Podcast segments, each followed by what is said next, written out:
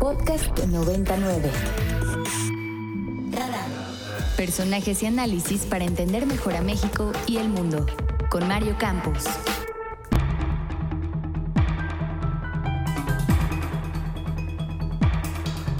Estamos de vuelta, 7 con 28 y ya tenemos en la línea a Saskia Niño de Rivera, presidenta de Reinserta. Saskia, muy buenos días, te saluda Alexia Guindi, ¿cómo estás?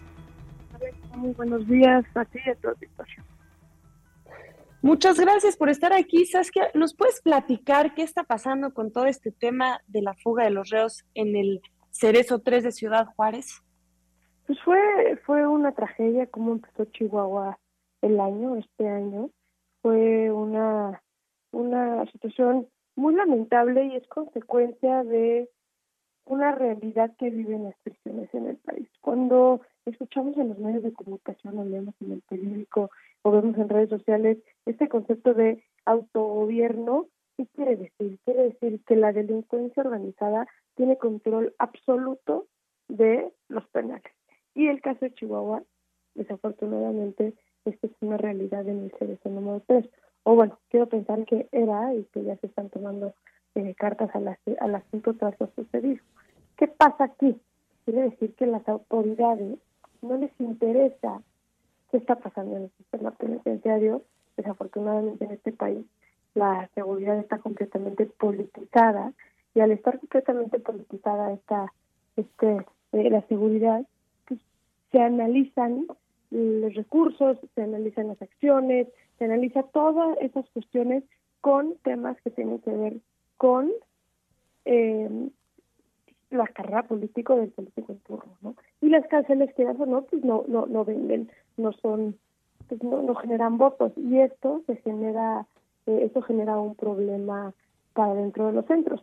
Creo que lo que pasó en Ciudad Juárez este primero de enero es un ejemplo perfecto de cómo las cárceles impactan en materia de seguridad. Todos los vimos, esos custodios eh, amagados eh, de la manera y asesinados de una manera eh, brutal y esta fuga que se dio y que se da cuando las cárceles no tienen los parámetros de seguridad que deberían de, tener, ¿no? Así es, Saskia, muy buenos días. Te saluda Alfonso Cerqueda. Por supuesto que se ponen en evidencia muchas eh, aristas, muchos puntos de vista, muchos blancos, por decirlo de alguna manera, que, que presentan los penales familiares que han denunciado desde hace rato dábamos la nota también de que desde hace siete años hicieron ah, denuncias sobre abusos y violencia y bueno también para eh, complementar esta información hace unos hace unas horas eh, la gobernadora Maru Campos informó que perdió la vida el neto responsable de este suceso de, en el cerezo número 3 informó que durante la madrugada bueno se hizo todo este trabajo de persecución donde quedó lesionado en ese trayecto y perdió la vida eh, ¿Cómo ves el tema este de los abusos, la violencia que tú, pues amablemente nos has compartido también aquí en este espacio sobre otros temas, sobre otros eh, penales? Eh, pero bueno, este hecho de alguna manera pone en evidencia este tipo de, abusos, violencia y justamente el enfrentamiento que tuvieron también ayer los familiares de los reos. Claro, yo también me despierto con la noticia de este eh, abatamiento, justo gobernadora me compartió la información eh, y bueno, pues se, hizo lo que se hizo y, sé que el objetivo era agarrarlo eh, con vida, pero en este, en este así que enfrentamiento, pues, desafortunadamente esto esto sucedió. Y desafortunadamente porque jamás hay que desearle ni celebrar la muerte de, de nadie eh, y los abusos en las cárceles. Ese es un tema muy interesante porque normalmente los abusos en las cárceles se dan en las cárceles que tienen esta situación como de ingobernabilidad principalmente, eh, donde hay, yo diría que el principal problema es la ausencia de dignificación por parte del personal penitenciario, la ausencia de eh, sueldos dignos, de trabajo digno, de, de, de herramientas para que puedan salir a trabajar. Aquí algo que yo lo, dije en varios espacios mediáticos fue aquí, perdón, pero el Estado es en parte culpable del asesinato de esos de esos oficiales, si bien no fueron ellos quienes los ejecutaron, al mandar a trabajar a estas personas en esas condiciones en este penal es de alguna manera firmar su sentencia de muerte. Yo me acuerdo alguna vez que hice un perfil de secuestradores y trabajé con 800 secuestradores a nivel nacional. Y justo en Chihuahua, fíjate, porque Chihuahua tenía los penales modelo en México hace unos años, estaba yo en un dormitorio justo cuando acababan de tomar control el penal de Aquiles Cerdán, que es el número uno en la ciudad de Chihuahua. Y uno de los internos me decía, yo prefiero tener este orden adentro de la cárcel porque por lo menos me duermo sabiendo que voy a amanecer con vida. Eh, la escena de terror que se genera dentro de los penales con ingobernabilidad es para todo el mundo por igual, para los oficiales porque hay armas adentro del penal, como lo vimos ahorita en el Cerezo 3, que ellos no tienen de los cuales no se pueden defender, pero también hay mucha corrupción y entonces la familia se ve afectada, como ya lo vimos y no es la primera vez que escuchamos notas donde ah, hablan las familias de todo lo que tienen que pagar para poder entrar a ver a sus a sus familiares, 200, 300, 500 y hasta mil pesos para poder visitar a sus familiares, que los dejen entrar. Y la corrupción va desde un custodio que te dice tus pantalones no son rosas, cuando evidentemente tus pantalones son rosas, pero pues no puedes ponerte a discutir con él, entonces tienes que dar de 20 pesos, 50 pesos y así sucesivamente hasta hasta que pase pueda pasar la lista tu, interno porque si no pasan si no pagan para pasar la lista los golpean y los castigan que tienen que pagar cinco pesos por pasar la lista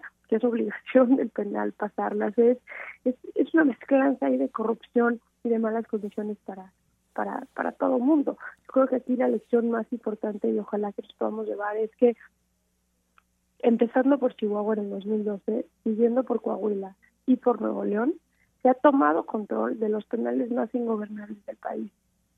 Ellos han sido los primeros en tomar control de los penales y han tenido resultados muy buenos, tanto en materia de derechos humanos, porque un penal gobernado es un penal que puedes ejercer programas de reinserción social, donde puedes este, tener programas de salud, programas de educación, etcétera, etcétera, y donde puedes tener a la visita que viene a visitar a tu interno en muy buenas condiciones, no este en las condiciones de un 100% de sobrepoblación y, situaciones de higiene donde hay penales que no puedes ni caminar por el olor tan tan brutal que, que, que, existe, ¿no?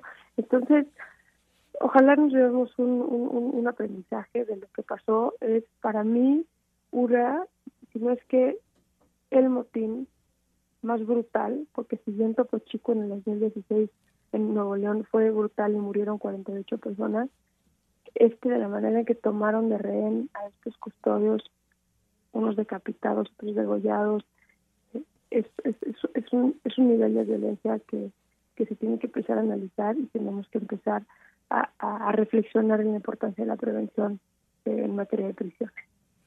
Así es, Saskia, pues sin duda varios temas, varios temas que nos pones en la mesa, corrupción, que van desde las visitas, como bien lo comentabas, hasta estas eh, celdas VIP, como las denominaron en algún momento, y con todas estas eh, posibilidades de ejercer diferentes acciones desde dentro de los penales. El, tema de la sobrepoblación también, hace rato dábamos un dato del año pasado, cómo se ha eh, sobrepoblado ese tipo de de pues de cárceles en nuestro país.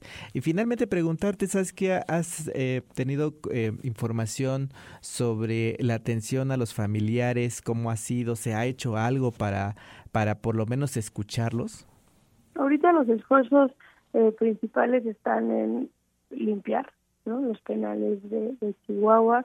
El personal que es escaso está muy enfocado en, en tratar de meter orden dentro de la cárcel, lo vimos, ¿no? Cuánto tiempo nos tardaron en dar una cifra oficial de cuántos habían sido las personas privadas de la libertad que se escaparon, casi 48 horas.